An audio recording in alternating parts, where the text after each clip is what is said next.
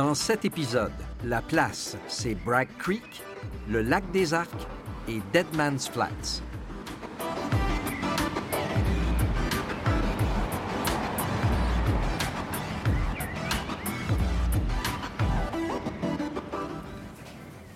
Hey. Hey. Namasté, Denis. Namasté, Ronald. Namasté, José. Isaël. Denis. Mais c'est que là, on est vraiment dans un environnement le plus zen qu'on n'a jamais été Oui. euh, dans la place podcast. Vraiment belle ambiance. On est à Bragg Creek, Oui. premièrement. On doit le dire. Euh, on est à, à- à l'ouest de Calgary. Bragg Creek, c'est à quoi, une demi-heure de Calgary Oui, à peu un peu près? plus. Avec la construction. peu Avec, plus. oui, dépendamment de- des- des routes. Euh, dans la, la petite ville, le petit village de Bragg Creek est vraiment charmant. Et on est dans un café qui s'appelle The Heart of Bragg Creek. Euh, Qu'on pourrait aussi nommer l'âme de Bragg Creek. ouais, ben oui aussi. Le cœur, l'âme et, euh, et, euh, et- et- tout le corps, finalement, Ouais. je pense, parce qu'on on voit des gens en forme ici autour de nous, parce que ce café-là, euh, c'est une entreprise qui est axée sur le yoga sur le yoga, le bien-être, euh, la bonne nourriture. Toute la nourriture ici est végane. Euh, ils ont un très beau menu de café. On était content de voir qu'ils ont du Phil and Sebastian, mais ils ont quand même du matcha latte aussi, des, des lattés avec du lait de, euh, d'avoine hein, et du lait d'amande. Donc, on est vraiment très zen ce matin et c'est très agréable. Ça ouvre bien, je pense, notre épisode, qui est un épisode euh, sur la vallée des Arcs Oui. la vallée de la Beau. Euh, on, va, on va faire tout un petit, euh, un, petit trajet aujourd'hui. Puis c'est l'ambiance pas mal hippie des montagnes. Ouais. Hein, si on veut, hein, un peu euh, West Coast, quasiment West, ben pas West Coast parce qu'on est des montagnes, mais axé sur la communauté, axé sur euh, le bien-être, être en forme puis être en connexion avec notre âme et notre corps. Juste quelques autres petits détails sur The Heart of Bragg Creek. C'est euh, situé sur Balsam Avenue, euh, l'adresse 12 à Bragg Creek. Donc, j'ai parlé de yoga. Il y a aussi un petit magasin. On peut acheter des choses, on peut acheter de l'artisanat local. Des, euh, ils ont des très belles tasses d'un potier local, euh, des produits fins aussi. euh, moi, j'espérais qu'ils vendent. Ils ont des belles pantoufles. Quand on arrive, il faut enlever nos chaussures. Ouais. Donc, ty- donc, typiquement comme dans un, un studio yoga. Puis, euh, ils ont des belles pantoufles tricotées. Puis, Oui. euh, j'aurais aimé ça qu'ils en vendent. Il me semble que je partirais avec une paire de pantoufles. Peut-être pourrait te dire où, où en acheter. ou en acheter, peut-être, exactement. Mais ça va bien, donc, les, les gars, ce matin? euh? Oui, très bien. Ouais, hein? On- Ça- oui, ça, ça nous calme. Ben, une Ça des choses qui est agréable, c'est quand tu te ré- réveilles croyant qu'il va faire un mauvais temps, puis finalement, ça te surprend. Donc, je suis content de la vrai. surprise dans, dans le temps. Oui, il annonçait, de la pluie. Ben, il annonçait du temps gris. En tout cas, ma date fait soleil. Il n'y a pas de pluie. C'est frisquet, mais, mais c'est le fun. Donc, très bel espace qu'ils peuvent aussi louer pour des retraites, des réunions, des événements. C'est vraiment, je pense, un petit lieu. C'est pas un centre communautaire, mais ça joue probablement un rôle de ça. C'est le café est ouvert depuis deux ans et demi et il y a une classe de yoga qui va commencer dans quelques minutes. Alors, on va, on commence à voir les, les résidents de Bragg Creek arriver en, en- en vêtements de yoga puis Même se ça me surprendrait qu'ils soient beaucoup plus bruyants que ça. Ouais, ils s'en Ben, s'en vont à la- ouais. ouais, Ça, ça, là, ils sont présentement, ce qu'on entend, là, c'est comme une émeute yoga. Oui. C'est- oui, c'est ça. Et puis je pense Sont- qu'ils s'en vont. Ils ont eu leur caféine ce matin, ils sont bien énervés, là. Ils sont bien énervés. oui. D'ailleurs, on est allé voir la, la salle de yoga. Oui. Puis, euh, qui est très belle. Oui. Je- oui. euh, je- je- on- on l'a- Circulaire, avec un, un- un- un toit en, un toit en dôme, donc euh, vraiment les- le toit élevé, c'est vraiment très beau. Et dans le milieu, évidemment, il y a des, euh, des, artefacts. Je ne sais pas si on un hôtel, Il y a un petit hôtel euh, en partie bouddhiste, parce qu'il y a plusieurs choses qui sont là, là, mais en partie bouddhiste. Donc, Ouais. c'est- ça, Donc- sent, ça sent bon. Il y a un petit air- il y a- je ne suis pas bon pour, pour identifier les. Euh, c'est- c'est l'encens. ouais, un petit peu d'encens, mais il y avait un petit peu d'autre chose aussi. Ça Très- sent, ça sent le hippie. hein? On va, on va- Ouais. Moi- mais moi, moi, moi, ces communautés-là, moi, je pense que tu sais, j'ai- comme- j'aurais peut-être eu deux vies. Hein, j'ai une vie plus urbaine, mais il y a une petite partie de moi qui est comme, j'aurais peut-être pu, moi, m'installer dans un, un petit village tranquille comme ça, puis euh, faire du yoga, puis euh, vivre dans la nature. Mais en tout cas, peut-être un jour. hein. Je vois Isaël, moi, vivre dans un, dans un milieu comme ici. Yeah. Tu sais, les, les Ouais. discussions qu'on a eues justement dans les Il derniers sourit, jours. Parce sourit. Hein, on, pa- on passe pratiquement, on passe 24 heures par jour ensemble, donc on a le temps de parler plein de choses. Puis Isaël, me semble, c'est son speed, ça. Il est zen. Il est Ouais. zen, Isaël. Ouais, il fait son possible. Il est bon pour nous, il nous aide. Bien, si on veut peut-être euh, parler de, de- de cet épisode qui est très spécial, en fait, mais où il y a beaucoup de. une histoire super riche. Puis euh, une présence Ben, francophone aussi. J'ai j'ai- j'ai- j'ai tenu à ce qu'on parle de, de euh, Lethbridge euh, et je, je tiens aussi euh, près du cœur la, la vallée des, des Arcs. Ouais. Euh, à un moment donné, euh, Geneviève euh, de l'ACFA régional de Canmore elle m'appelle et elle dit Peux-tu me faire des notes sur la présence historique de Canmore Banff? J'ai dit Ah, que- qu'est-ce que, je vais trouver? Peut-être les Olympiques, puis c'est des, des choses qu'on va discuter aujourd'hui, mais je me suis dit Ok, on sait ça, mais qu'est-ce que je vais trouver? Ben, c'était riche, Ouais. très, très riche. Et c'est une autre, moi je pense que c'est une autre communauté surprise, dans le sens que les gens de l'extérieur pensent, ah ben Canmore Banff, c'est c'est les touristes de partout dans le monde, et puis les Québécois qui viennent travailler l'été, et puis sais, des stéréotypes un peu. Il n'y a pas d'histoire francophone Pas d'histoire là, à part... euh, ouais, c'est ça. Euh, tandis que ce que moi je trouve ici, c'est euh, ça représente bien. Ça fait deux jours, deux- deux- quelques épisodes qu'on que je mentionne en passant la notion des deux vagues. Euh, et ce que je veux dire par ça, par vague, c'est la notion de euh, les, la présence française. Il y a Ouais. vraiment trois grands moments de présence française. Ouais. Et ce qu'on on retrouve aujourd'hui, c'est les restes de, ou les- les- l'héritage de ces trois vagues. Ouais. Euh, le- si je commence du plus récent, le plus récent, la plus récente vague, c'est depuis les années 60, où les Ouais. gens viennent ici, c'est des travailleurs, c'est des migrants, des immigrants, etc. Puis ça, on est très familier, puis la vitalité de la communauté se trouve beaucoup là-dedans, Ouais. des gens qui sont arrivés en Alberta, du moins.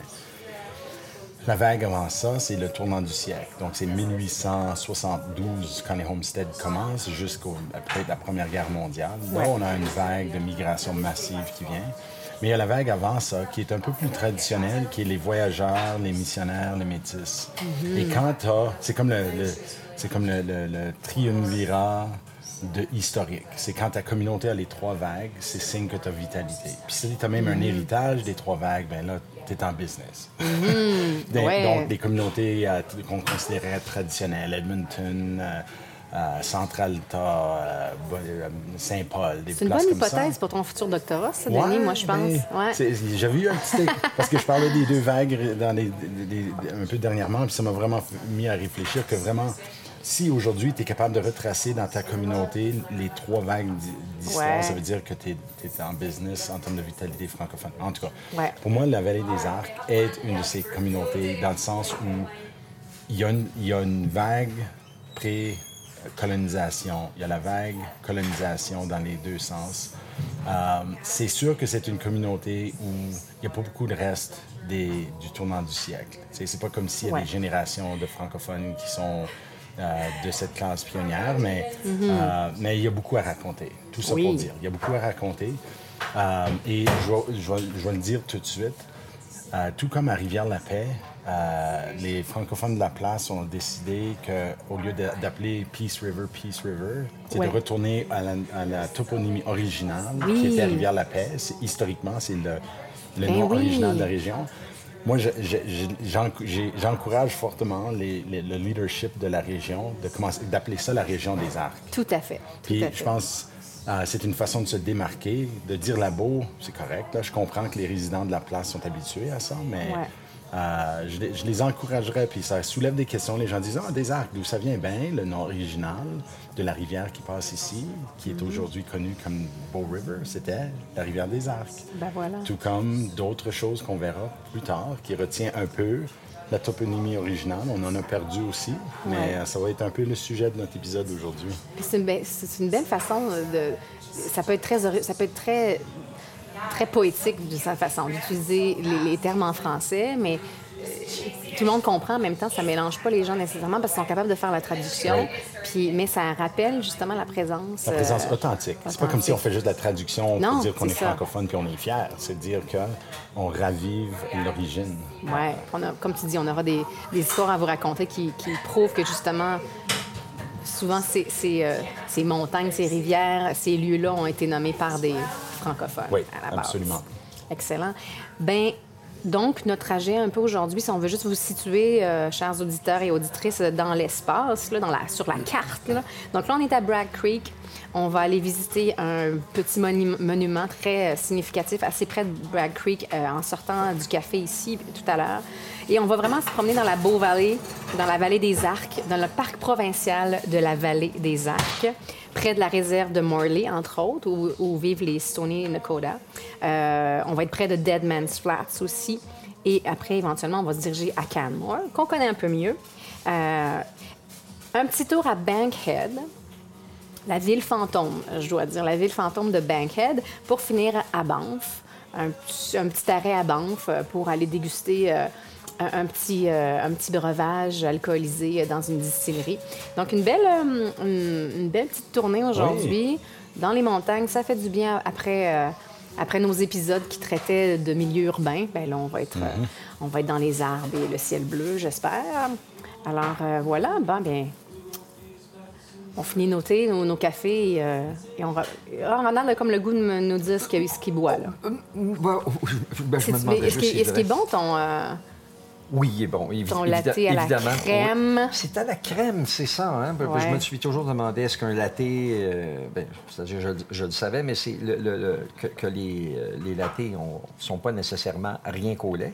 Mais celui-ci celui-ci est vraiment, vraiment bon euh, euh, avec, avec une crème vraiment riche et tout ça. Donc, euh, Et José, à- à- au lait d'avoine, t'as-tu aimé Oui, lait d'a- c'est excellent, le lait d'avoine. Oui, ben c'est ça, c'est une bonne alternative. On, on parlait de ça tout à l'heure avec euh, la, la gentille euh, dame à la caisse. Euh, euh, elle nous disait Ah, avez-vous essayé le, matcha latte au lait d'avoine euh, chez Phil and Sebastian? Mais en fait, je prends toujours du lait d'amande, mais c'est vrai, on doit le demander maintenant parce que de plus en plus de cafés offrent d'autres alternatives. On a délaissé un peu. le- Bon, on était tous fous de lait de soya. Là, après ça, tout le monde nous a dit, non, non, le soya, c'est pas si bon. Vous on en buvait trop. On est tous passés au lait d'amande. Mais là, le lait d'amande, faire une amande, ça prend des litres et des litres d'eau. Donc là, on se dit, oh mon Dieu, mais on peut plus boire de lait d'amande. Donc là, la nouvelle, la nouvelle affaire, c'est le lait d'avoine. Puis c'est très bon, en fait. Et au fait, mon commentaire, c'était dans ce sens-là, c'est que je me suis dit, je regrette un peu de ne pas avoir pris ce que toi t'as pris. là, Ah, oui, au lait, au, au- au lait d'avoine. oui. C'est- très bon, qu'est-ce que j'ai, Ouais. mais c'est you know, quelque, quelque Mais là, notre chose que j'ai prochain déjà café, pris. Ronald, ça sera à la saison 3 Oui, c'est c'est ça. Je suis obligé d'attendre maintenant un an Pour- pour, pour en parler à nos choses. auditeurs, Ça m'a pris euh, un an et demi pour prendre un Americano. Ronald prend son temps. C'est un homme de tradition, mais c'est correct. partie de la découverte. Ouais. Oui, absolument. Il découvre plein de choses. Bon, ben, on prend la route.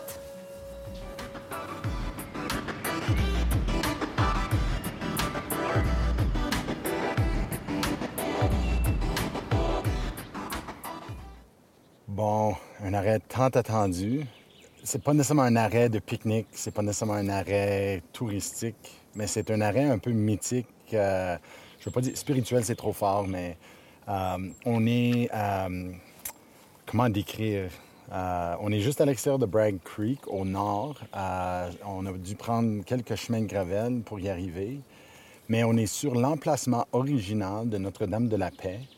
Euh, une mission qui est souvent associée et attribuée au quartier Mission à Calgary, Rouleauville. On a couvert ça dans l'épisode de Rouleauville.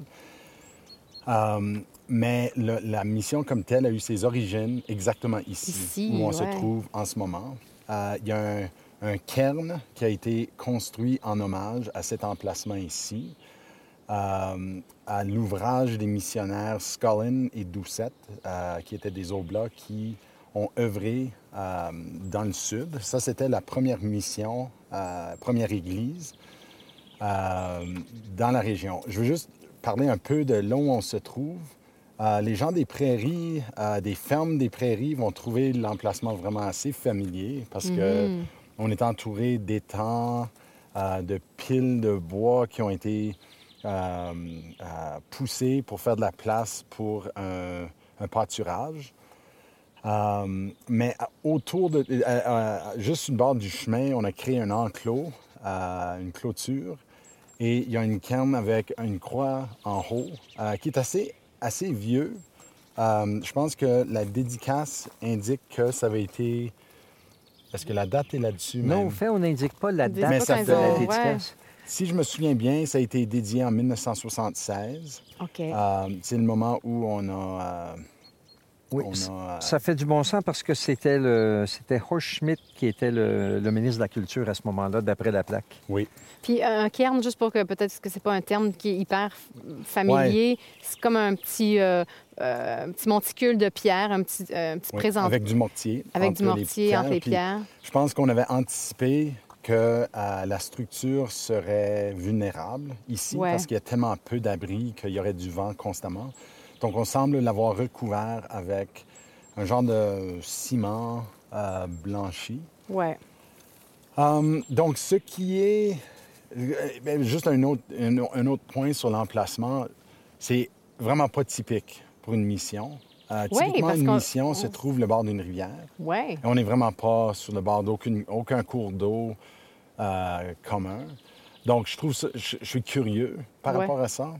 Euh, le- je ne sais pas si c'est couvert là-dedans, mais je vais, j'aimerais ça retourner dans une nouvelle publication euh, par Mario Giguère et une collègue qui euh, ont retourné- sont retournés dans les écrits de Léon Doucette, puis peut-être il y aurait un peu d'insight sur le choix de l'emplacement.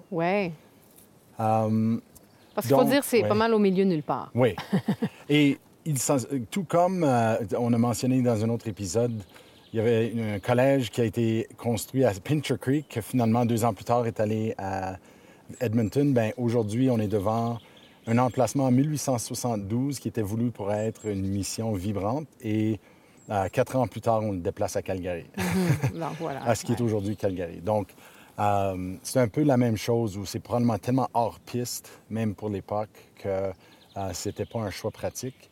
Euh, et on croyait pouvoir sauver plus d'âmes en se- en s'installant pas loin du nouveau fort Calgary euh, en 1876. Euh, ici, euh, j'ai mentionné, c'est pas seulement la première mission, mais c'est aussi la première église dans le sud de l'Alberta. Et euh, cette construction a été faite par Alexis Cardinal, qui était euh, un homme qui a... c'est un métis et il vient d'une de deux grandes familles métisses qui étaient, j'oserais dire, comme hyper catholiques. Euh, ils étaient très euh, dévoués. Les cardinals euh, et les pichets étaient ceux qui revendiquaient la création de missions. Comme la- je parle de la grande famille là, de, de cardinal et sais, aussitôt que les années 1820-30, ils allaient à Saint-Boniface pour demander à l'évêque de, s'il vous plaît, créer une mission euh, dans la région de, de- de- ben, Edmonton-Lac-la-Biche et le milieu de l'Alberta, si on veut. Euh, Alexis Cardinal euh, est un, un métis qui s'est dédié à l'Église. Il a marié euh, une femme métisse, Anne Quintal. Ils se sont mariés en avril 1853, mais elle est décédée très peu après leur naissance, excuse, leur mariage. Et euh, après ça, Alexis s'est dédié à l'Église. Il est devenu le compagnon de voyage Albert Lacombe. Euh, et c'est lui, euh, il avait été envoyé par Lacombe pour accompagner Scullin et Doucette dans le sud. Et il a construit une chapelle en bois rond, ici, sur cet emplacement. Et il y a une réplique de cette chapelle-là au Calgary Heritage Park. Ah, d'accord. Oui. Euh, donc, euh, Cardinal, et une autre chose intéressante, euh, il y a une famille, j'ai mentionné la famille Piché tantôt. La grande famille métisse Piché, il y en a, il y en a qui se sont, ils ont été rapatriés et ils sont revenus dans le- les, communautés cri. Donc, un, son nom, c'est Jean-Baptiste Piché. Et il a repris le nom Ermineskin. Et aujourd'hui, il y a le Ermineskin Reserve euh, de la nation Cree euh, dans la région d'Edmonton. La grande région d'Edmonton, c'est-à-dire. Euh, donc, mais c'est un Jean-Baptiste Piché. Il était baptisé et tout le kit. Mais c'est ça. Et à un moment donné, Jean-Baptiste Piché avait été réintégré dans le clan Assiniwaji, qui est dans la région de Canmore Oh, donc dans le- la vallée des Arcs. Donc, juste pour dire que notre concept de nord-sud, la province, division, tout ça, c'était beaucoup plus fluide. ouais. Tu sais, les- les- la- le grand territoire était un grand territoire. Ouais. C'est quelque chose que les gens ne comprennent pas beaucoup quand ils parlent du système des réserves, puis coudon, ils ont eu leur terre, da, da, da. C'est qu'il n'y avait, pas de- il y avait vraiment pas de frontières à l'époque. Ouais. hein, donc, euh, en tout cas.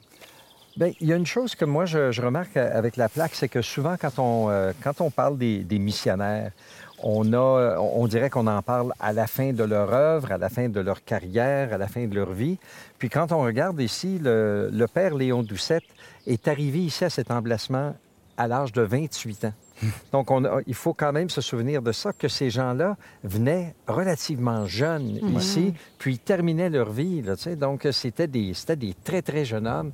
Puis, je pense que c'est, je pense que c'était même nécessaire à l'époque parce que ça devait être pas mal ardu comme vie, très, très dur aussi. Donc, il fallait qu'ils soient dans la force de l'âge. Mais j'ai remarqué ça tantôt, 28 ans, puis je me dis, mon Dieu, hein, c'est, c'est donc jeune. Puis je me mets dans la peau de quelqu'un, 28 ans, t'es avec ton chum euh, Alexis Cardinal, Oui. t'es en train de marcher. Tu sais, quand, on- quand on fait ce, ce scénario à Calgary ou à Edmonton ou ailleurs, et t'arrives en plein milieu de- du quartier Mission, puis tu dis, ouais, je pense que je m'installerai ici. Si j'étais un missionnaire avec une tente, puis euh, un paquebot, je sais pas, avec un, tu une âne ou je sais pas trop qui voyageait avec. Mais t'arrives ici, puis t'as plus un sens de vraiment, ça avait l'air à quoi, Il n'y avait rien. Ici avec ta soutane puis un sac à dos, là. Ouais. Ouais. Puis, Puis euh, tu marches, puis tu dis, ouais, on, va s'installer Bon, on ici. va aller bûcher du bois, puis on va se faire une petite cabane, Ouais. puis on Ouais. va Tu s'installer Part ici. de zéro. Mais Calgary, c'était la même chose, mais nous, ben, on oublie parce que la ville est tellement développée, mais il n'y avait C'est pas tellement grand-chose non difficile plus. d'imaginer ça. Mais ici, on imagine un peu mieux là, quoi ça pouvait, Ouais, euh, ce que ça pouvait représenter. On est, et on peut l'imaginer tellement bien que nous, on a l'option de retourner dans la vanne Oui. euh, et de faire notre prochain arrêt. euh, Ouais. Option qu'ils n'avaient pas à l'époque. Mais nous autres, on va en profiter, je pense. Exactement.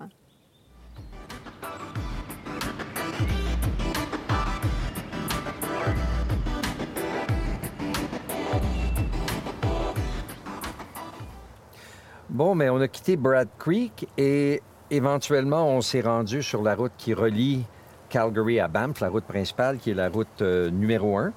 Puis, si on, euh, si on continue sur cette route-là en s'en venant où est-ce qu'on est présentement, qui est, le, qui est dans le hameau de Lac, Lac des Arcs, avant ça, il y a euh, près de euh, Exshaw, il y a le Stony Indian Park, il y a le Bow Valley Provincial Park. Et maintenant, comme on a dit, on est dans le hameau de Lac des Arcs. Et on se demande c'est, quoi, euh, c'est quoi comme, euh, comme endroit. C'est un tout petit endroit, mais ça a l'air plutôt de... je- moi, je, pensais que c'était un endroit de villégiature, mais il y a environ, il y a environ 200 personnes qui demeurent ici à l'année. Puis il y a un autre, euh, un autre 25% peut-être de plus qui sont ici seulement les, les fins de semaine. Mais c'est un endroit où on peut euh, vivre à l'année. Euh, lors de l'inondation euh, qui, a, euh, qui a dévasté les, alentours de Labo en 2013, ils ont perdu ici sept ou huit maisons qu'ils ont par contre reconstruit en grande partie. Donc voilà, on est ici au hameau de Lac des Arcs. Puis quand on dit hameau, on n'est pas du tout dans un village. On, est dans, on est dans le bois. Il y, a, Ouais. il y a une route pavée quand même. Et là, euh, de, la- de cette route pavée, il y a un petit chemin qui sort. Et là, il y a une maison dans le bois quelque part. De l'autre côté, un autre petit chemin pavé qui sort. Et là, il y a une maison dans le coin. Donc, oui. c'est vraiment... euh, Ouais, Vous on n'aurez est- pas de Burger King ici. Là. Non, vraiment Ouais. pas. Non, Vraiment puis c'est vraiment une surprise. On savait pas que le Non, existait. on ça. cherchait juste une place à, entre guillemets, Lac des Arcs. Moi, j'avais en tête, c'était le lac. On a découvert un, un hameau, l'ameau de Lac Ouais. des Arcs. Il y a même un, un terrain, il y a même un camping, un site de camping Oui. à, à l'entrée du hameau euh, qui s'appelle le camping euh, Lac, des Arcs. Il faut dire que c'est. Il semble que ce soit des gens bien nantis quand même qui, qui demeurent ici. Les maisons sont. La plupart des, des maisons qui sont des chalets sont, sont vraiment merveilleuses et tout ça. Puis la raison, euh, on arrête ici, on aurait pu choisir d'autres endroits. Finalement, c'est idéal parce que c'est en plein milieu du trajet qu'on voulait raconter aujourd'hui. Euh, et puis, euh, ça commence, pour ceux qui prennent la route, le premier panneau qu'on va raconter aussi au- aujourd'hui, c'est un panneau qui dit Stony Indian Park. Euh, c'est un panneau bleu et c'est entrant sur la réserve Sto- Stony Nakota à Morley. Donc, c'est beaucoup de mots, là, mais quand- les gens passent, puis on voit Stony Indian Park, on voit le village de Morley, puis euh, il y a toutes sortes de, de- de panneaux qui font la promotion de ce qu'il y a sur la réserve, comme, euh, des- comme un hôtel, casino, etc. Euh, à part du fait que c'est le. Les Stony Nakota, c'est un des signataires de- du traité numéro 7. Euh, et puis, autre que eux, il y a les Siksika qui sont black, le pied noir, Blackfoot. Euh, il y a les Tutina qui sont les Sarsi. Euh, et puis euh, aussi, les Assiniboines se sont aussi adhérés à ce, traité, entre autres. Donc, c'est le territoire traditionnel. Mais là où on se trouve spécifiquement ici, autour de Morley, Exshaw, c'est le territoire des Stoney Nakota. Le Stony Indian Park, on a ça contient les reliques du Old Bow Fort. Euh, en 1800, euh, je vous ramène dans, l'histoire un peu, en 1800, la Compagnie du Nord-Ouest explorait les contours des territoires de la Compagnie de la Baie du Thon. On en a déjà parlé à quelques reprises. Et euh, David Thompson a été envoyé pour faire le- l'exploration et trouver une route vers le Pacifique. Et il a passé par ici en 1800 euh, pour le compte de la Compagnie du Nord-Ouest. Euh, cela dit, euh, c'est quelques années plus tard que la Compagnie de la Baie du Thon euh, essaye d'établir un fort de traite ici. Euh, ben, ici, au Stony Indian Park, qui est le Beau Fort. Et c'est en 1832 qu'ils tentent leur chance. Et puis, c'était vraiment sur le bord de la rivière Beau, dans cet emplacement-là. Euh, C'était euh, en 1832 la compagnie de la baie du Thon euh, qui avait ouvert le poste de traite. Ils l'ont même nommé le poste Piegan parce qu'ils voulaient impressionner euh, la nation Piegan qui était dans la région à l'époque. Et, Tenter d'établir des, bonnes relations bonnes avec eux, parce qu'évidemment, un poste de traite de fourrure, ça allait se faire avec eux. C'est ça. Ouais. Et la raison qu'ils cherchaient après, les Piegans en particulier, c'est qu'eux faisaient affaire avec le American Fur Company du Sud. Oui, sais, ouais. Donc, eux, la- la pré- comme, c'est parce qu'on est vraiment là, loin, comme vraiment sur la périphérie du territoire exploité par la compagnie, la compagnie de la baie du Thon. Donc, les nations d'ici cherchaient à faire l'échange avec qui de droit. Puis pour eux, c'est beaucoup plus proche dans ce qu'on appelle le- la région de l'Oregon à l'époque. Le site, ils ont rapidement vu, euh, après deux saisons ratées, où les Premières Nations locales ne faisaient même pas affaire avec les- le, le poste Pagan, parce que d'abord, c'est un parmi plusieurs nations ici. Ouais. Donc, c'est comme euh, choisir euh, une équipe de hockey puis de vouloir ouvrir un magasin. Bien, tu es limité à cette équipe de hockey-là. Eux Ouais. autres, ils ont choisi de nommer Pagan. Bien, ça veut dire que les autres, eux Ben autres ouais. montaient à Rocky Mountain House pour faire affaire là-bas. Ah, OK. Donc, tu as les Piegans que eux-mêmes vont avec l'American Fur Country, euh, Company. Ouais. Tu as les autres nations de la région qui s'en vont à Rocky Mountain House parce qu'il y avait meilleure affaire là. Donc, après deux saisons, ils, ils abandonnent le fort. Le fort, OK. Mais c'était pas juste une petite affaire. hein. Comme on a mentionné que très souvent, les, les postes de traite étaient des petites opérations. Euh, Celle-ci avait 11 cheminées de pierre. Oh, 11 cheminées de pi- pierre. Donc, quand on pense à ça, là, pour bâtir tous ces cheminées-là, quelle ampleur que le fort pourrait avoir. Ouais. Donc, ils avaient de grandes ambitions. Euh, puis, après qu'ils l'ont quitté en 1834-35, cet hiver-là, euh, les Tutina euh, ou les Sarcy sont venus puis ont tout brûlé la place. Aujourd'hui, des fouilles archéologiques ont trouvé, entre autres, les 11 cheminées, Cheminées. de pierre, mais vraiment les vestiges. Donc, ils essaient de reconstruire un peu le pied, mais euh, c'est pas un site qui est facile d'accès. Si on veut le voir aujourd'hui, on- doit obtenir la permission de la bande à Morley. Euh, et puis, même à ça, c'est pas développé au point comme par exemple le fort Calgary où tu peux reconstruire exactement où était le fort. et Ouais. tout. Là, tu peux voir des signes, les vestiges de cheminée, il y a une coupe de roche euh, avec un peu de mortier que tu peux identifier si tu le regardes avec le bon œil au bon moment de la journée. Mais euh, c- c'est un, site archéologique important, mais à, à développer. Donc, c'est un peu ça. Moi, j'encourage les gens qui sont curieux de ça. Il y a un excellent article par Emerson Sanford et sa fille Janice Sanford Beck euh, qui ont fait une euh, série de, euh, pistes de randonnée appelée Life of the Trail. Euh, et ils ont euh, écrit un livre en 2002 et ils ont aussi publié un article dans euh, la presse. euh, donc, si on fait juste une recherche en ligne, on peut le trouver. Mais ils, mettent des photos, ils décrivent ce qui est dans la photo, parce que des fois, ça l'air d'une pile de roches. On n'est pas tout sûr à quoi on regarde, mais eux, ils, expliquent ce que la fouille archéologique a trouvé. Puis, euh, c'est une façon de visiter sans y aller. Mais si vous voulez y aller, c'est juste de se rendre sur la réserve de Morley puis demander permission à la bande. Puis, c'est comme ça qu'on s'y prend pour y avoir accès. Ah, intéressant. Bien, justement, dans, dans, dans, ben, dans cette région-là, on a, on a plein. Aujourd'hui, on a plein de choses à vous raconter qui sont un peu, euh, disons, euh, déconnecté, mais en même temps connecté d'une autre façon. Mais on, on- on parle des traces de certains euh, francophones euh, qui, qui sont passés dans, dans le coin. Pour rester un peu dans la même époque, disons pas dans ce que Denis appelle la deuxième vague, mais plutôt la première, mais Oui. la, la- la fin de la première. Là. Il y a aussi, bon, on parle beaucoup des Oblats, mais il y a aussi un jésuite qui est passé. Bon, Denis racontait les tensions entre les différentes nations, euh, les différentes Premières Nations. Euh, mais euh, il y a Pierre-Jean de Smet, qui est parti de l'Oregon, lui, en fait, puis pour calmer les conflits qu'il y avait entre les Kootenays, donc les Kootenays qui sont plus qu'on établit plus de la région de l'Ouest, et les Siksika de l'Est, bien, il est monté ju- justement pour en savoir plus, rencontrer les Siksika euh, vers Canmore, éventuellement vers Rocky Mountain House, éventuellement vers le Fort Edmonton. Mais dans ce chemin-là qu'il a fait, il est vraiment passé par les montagnes. Euh, il y a des, il y a des, euh, des notes, ses propres notes. Euh, c'est ça, c'est tout ça grâce à Denis, là, mais il me racontait que ces notes-là, étrangement, se retrouvent dans les archives des Oblats. Oui. Donc, Pierre de Smet, qui était belge, euh, un jésuite, apparemment qu'il était blond aussi. Puis je vous dirai plus tard hein, pourquoi on mentionne ce fait-là.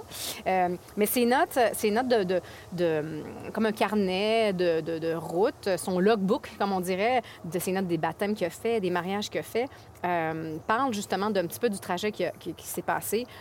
Apparemment, qu'il serait passé à un moment, et c'est dans, c'est dans des. Euh, et Denis me dira un petit peu d'où ça sort, là, mais il est tombé sur une source thermale à un moment donné, puis il a qualifié l'eau de chaude comme du lait de vache frais. C'était probablement près de Fairmont, o- en Colombie-Britannique. Ça, c'était dans des notes euh, des Jésuites ou c'est quelqu'un d'autre qui a raconté il y a- ça? lui, a, euh, sa biographie est disponible. Donc, Ah, ses notes de voyage euh, et avec des témoignages de lui-même sont publiés euh, dans plusieurs formats. Donc, Ouais. c'est là-dedans que ça se retrouve. Un personnage vraiment intéressant. Puis en fait, il serait passé par ce qui. Lui, évidemment, c'était pas nommé à l'époque, mais White Man's Pass, donc on- on- euh, dans le coin, pas très loin d'ici. Ouais. Euh, puis en fait, ça aurait été nommé plus tard par l'expédition Palliser en 1858. Donc lui, il serait passé en, en 1845. En 1858, dans l'expédition Palliser, qui lui avait parlé avec la nation justement des Stoney Nakoda, euh, qui ont mentionné qu'ils ont, ils ont parlé de cet homme-là. Donc eux appelaient ça White, White. Man's Pass parce que cet homme blanc-là était passé par là. Et apparemment qu'ils ont aussi dit que cet homme blanc-là était aussi blond. Et ils avaient l'année où, la, en tout cas, ils avaient la, la- la période à peu près où il était passé, qui était probablement 1800 1845. Donc, probablement que le white man de, ce col-là, Ouais. c'était Jean de Smet. Et euh, il y a aussi, comme ajouté à cette théorie-là, c'est euh, que David Thompson passe- passait par là également. Donc, Ouais. c'est comme.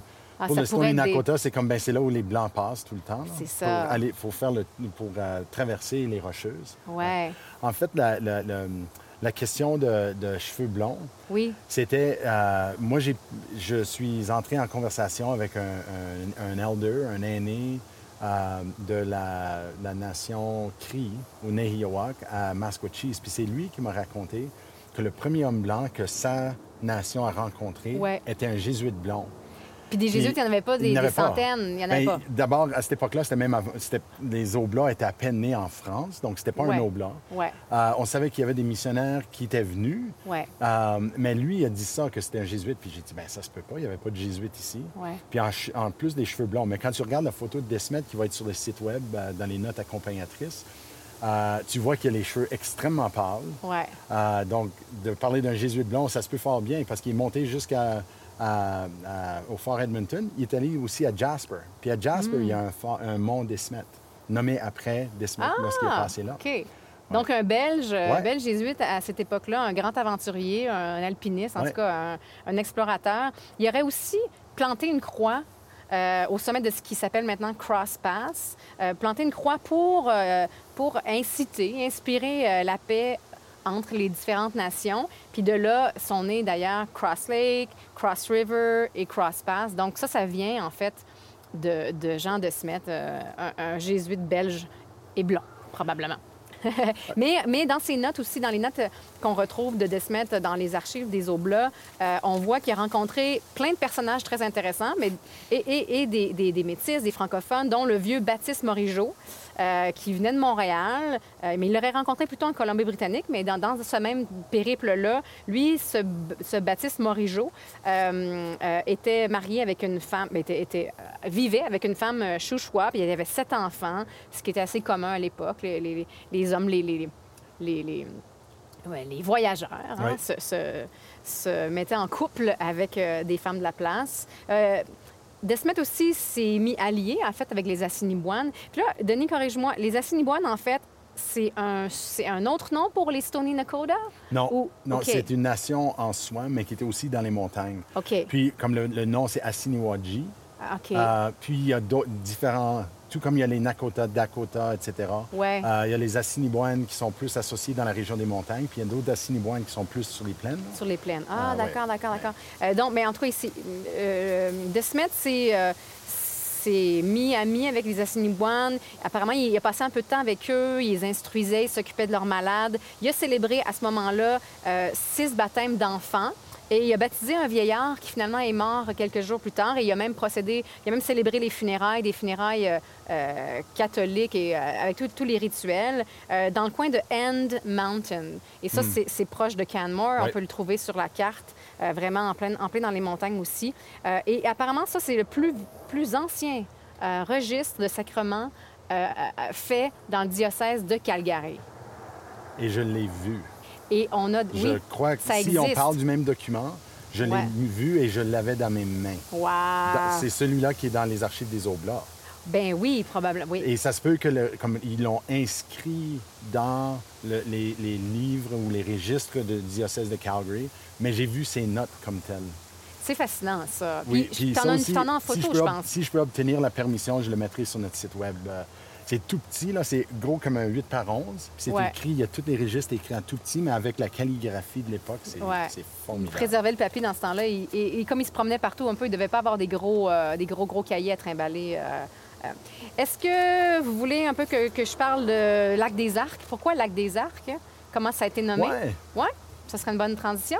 Parce qu'on est là, on est là. Puis moi, en fait, toutes les fois qu'on vient à, à Banff, puis qu'on voit ce panneau-là, puis que c'est l'arc des arcs, c'est pas en anglais, ça m'a toujours un peu chicoté. Puis j'avoue, euh, paresse intellectuelle, j'ai jamais fait de recherche, mais là, on a un podcast qui nous, donne cette information-là. Et c'est intéressant parce qu'en fait, justement, je vous ai parlé de l'expédition Palliser tantôt qui a eu lieu euh, de 1900 1857 à 1860. C'était une expédition pour évaluer l'Ouest, son potentiel d'établissement, d'agriculture, de transport, etc. Un de ceux qui faisait partie de cette expédition-là, c'était un Français de France, Eugène Bourgeot. Euh, et il est passé par Canmore en 1858. Euh, et justement, c'est lui qui a nommé le lac des Arcs. Euh, et ce qui est intéressant, c'est qu'après son passage, parce qu'il n'est pas resté longtemps, souvent c'est ça qui arrive aussi, ces personnages-là, on, on- on passait à travers les montagnes et tout ça, on laissait des traces, puis là, nous, c'est ça qu'on vous raconte aujourd'hui, les traces qu'ils ont laissées, mais souvent, ils repartent assez rapidement.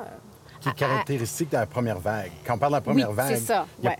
les, les missionnaires, les- il y a les missionnaires, les explorateurs, par leur nature. Ils ont passé, ils sont par- Oui, partis. ils ne viennent pas s'installer nécessairement.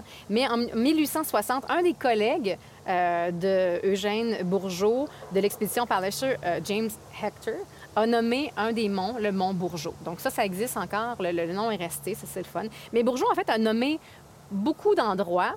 Certains sont restés, dont, dont le lac des Arcs, mais il a aussi nommé le pic des vents, qui est devenu un peu la montagne du vent, et qui a perdu son nom à une époque pour devenir le mont Lougheed. Et là, Denis, je pense que tu as une explication pour. Ça, il y aurait- Oui. ça aurait pu être. euh, ça aurait pu rester le nom, le pic des vents ou la Wind. Est-ce que ça a été Wind Mountain à un moment donné ou ça avait resté. C'était. avant c'est dur à dire si c'était une traduction euh, informelle. Parce Ouais. que moi, la source que j'ai, c'est quelqu'un qui a fait le répertoire de les- toutes les montagnes. Ouais. Ça se peut qu'elle-même, elle ait fait juste la traduction euh, pour, que les, la- pour les lecteurs de son livre. Mais la raison que Pic des Vents a perdu son nom à Pic des Vents, c'est parce que lorsqu'on cherchait euh, une montagne à dédier au père de Peter Lougheed, le sénateur Lougheed, qui est un très, très grand personnage de Calgary, euh, on lui a offert un autre- une autre montagne, puis on a dit on va nommer ça le, le mont Lougheed. Apparemment, qu'il aurait dit c'est pas assez haut. Ben, lui, il l'aurait pas dit. Sa famille a dit c'est pas assez Ouais. haut, on veut quelque, Quelque chose, chose de, majestueux. Ouais. Et Pic des Vents, euh, par son nom, ça le soulève, Ben ouais. sais, c'est que ça dirigeait le vent qui passait par les, mon- par les, les rocheuses. Ouais. Mais euh, on a décidé que c'était suffisamment majestueux pour le sénateur Alors, on a débaptisé le, le nom que Eugène Bourgeois avait donné pour le donner euh, à M. Lougheed. Mais en tout cas, hein, il en a nommé quand même plusieurs autres. La montagne de la grotte, qui est maintenant euh, Grotto Mountain, euh, mais aussi la montagne du Pigeon, Pigeon Mountain. C'est tous des, des noms. Alors ça, c'est vraiment une histoire euh, très intéressante. Puis on salue euh, Carole Léonard, qui est un, un expert et un, un passionné de topon- toponymie des lieux en Alberta Oui. Pour toutes ces, toutes ces, euh, ces informations-là. Mais, ça nous montre la présence justement de, de grands aventuriers, euh, grands aventuriers euh, Ouais. francophones, Oui. français, belges, etc. En fait, ce que j'ai trouvé dans les notes, puis ça, ça soulève des questions, c'est qu'apparemment, ils ne parlaient pas l'anglais. Donc, ça Pas veut dire tout, que les autres ça. membres de l'expédition Palliser ont dû parler le français couramment. Ben, parce que tu ouais. peux faire un scientifique qui parle un autre scientifique dans deux langues différentes. Ouais. Lui, c'était un botaniste. Ouais. Puis, euh, selon euh, ce qu'on peut lire sur lui, il était...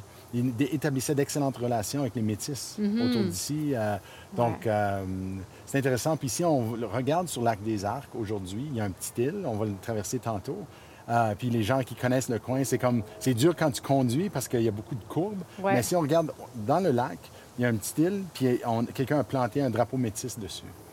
Je ne sais pas si c'est encore là aujourd'hui, mais les dernières deux, trois fois que j'ai pris la route, euh, tu peux encore voir la- la- la- le, Les le drapeaux drapeau plantés planté en plein milieu. Ah, intéressant.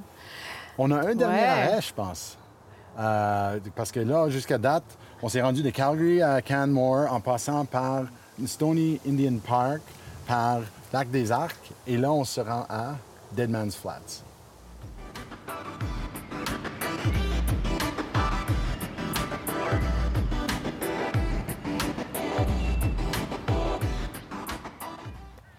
On a donc quitté le hameau du lac des Arcs euh, pour se rendre à Dead Man's Flat, mais on n'est pas arrêté. On est passé près, tout près, parce qu'on était aussi euh, en chemin éventuellement pour Canmore.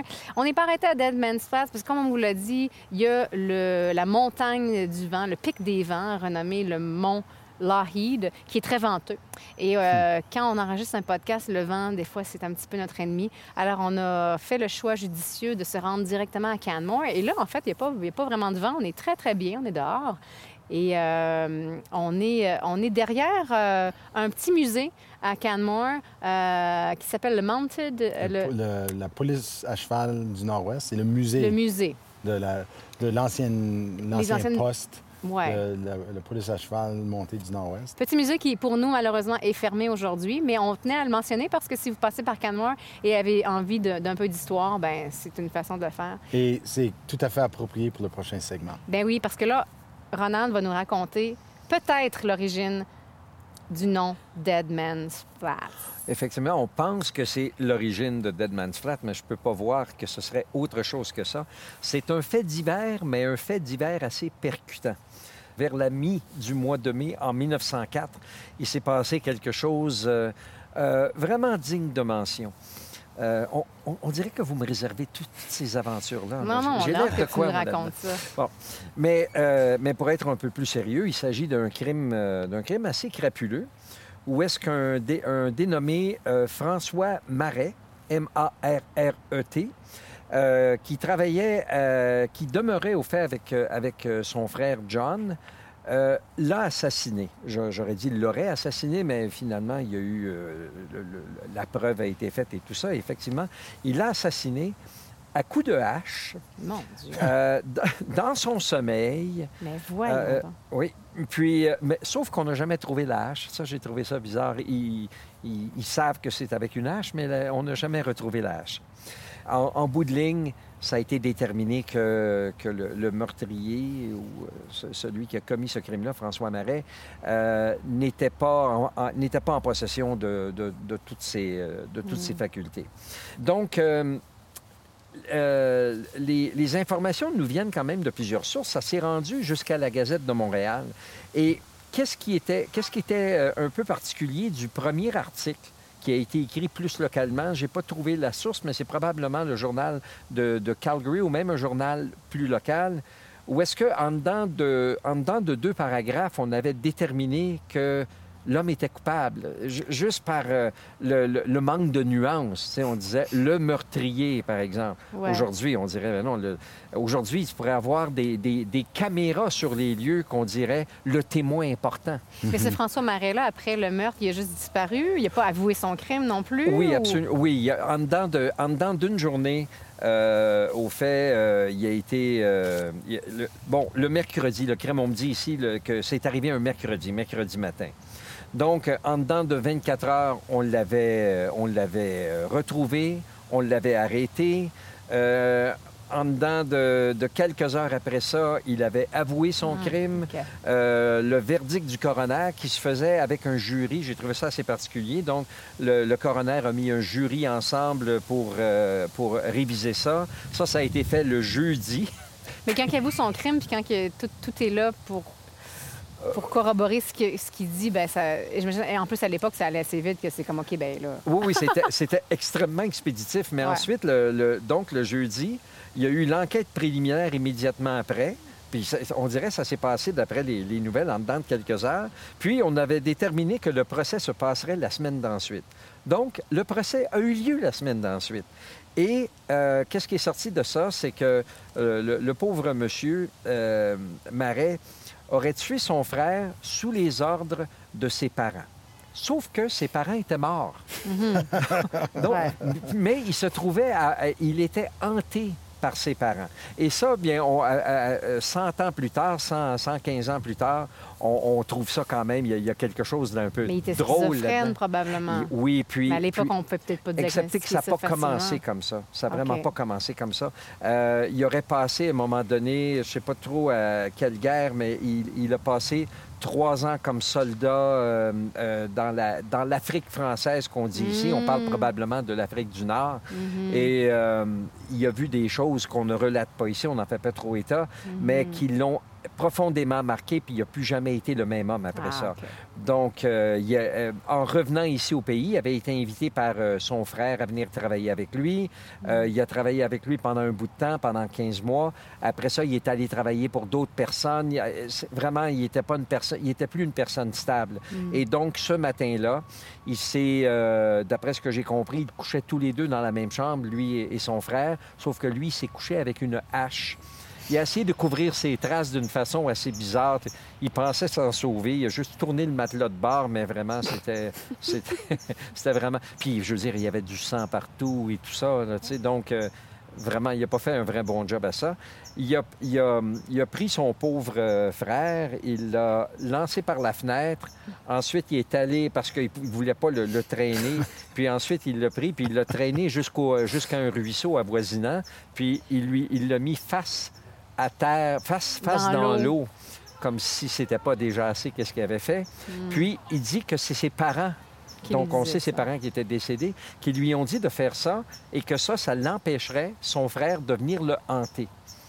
Donc, euh, Et ce, c'est- et ce c'est- oui. meurtre-là a eu lieu justement où se trouve maintenant Dead Man's Flat. Il vivait là à cette époque-là ou, ou ça, c'est pas très, très Oui, très mais c'est pour ça que d'ailleurs, on dit, on suppose que le nom vient de là, mais Ouais. ce serait vraiment terrible de rester dans un endroit qui s'appelle comme ça, puis ensuite de mourir de cette façon-là.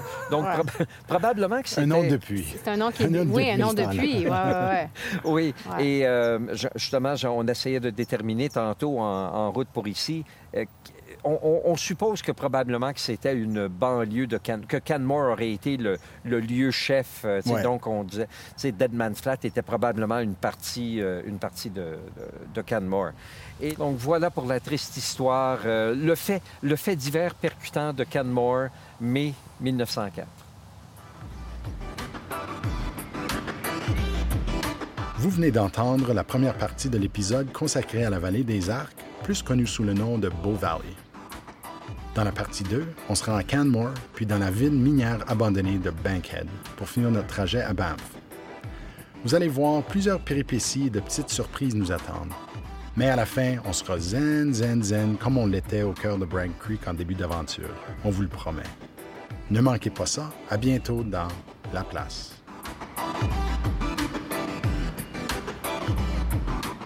Le podcast La Place est une production de la Société historique francophone de l'Alberta, réalisée grâce à l'appui financier de Patrimoine canadien. Les co-réalisateurs de La Place sont José Thibault et Ronald Tremblay.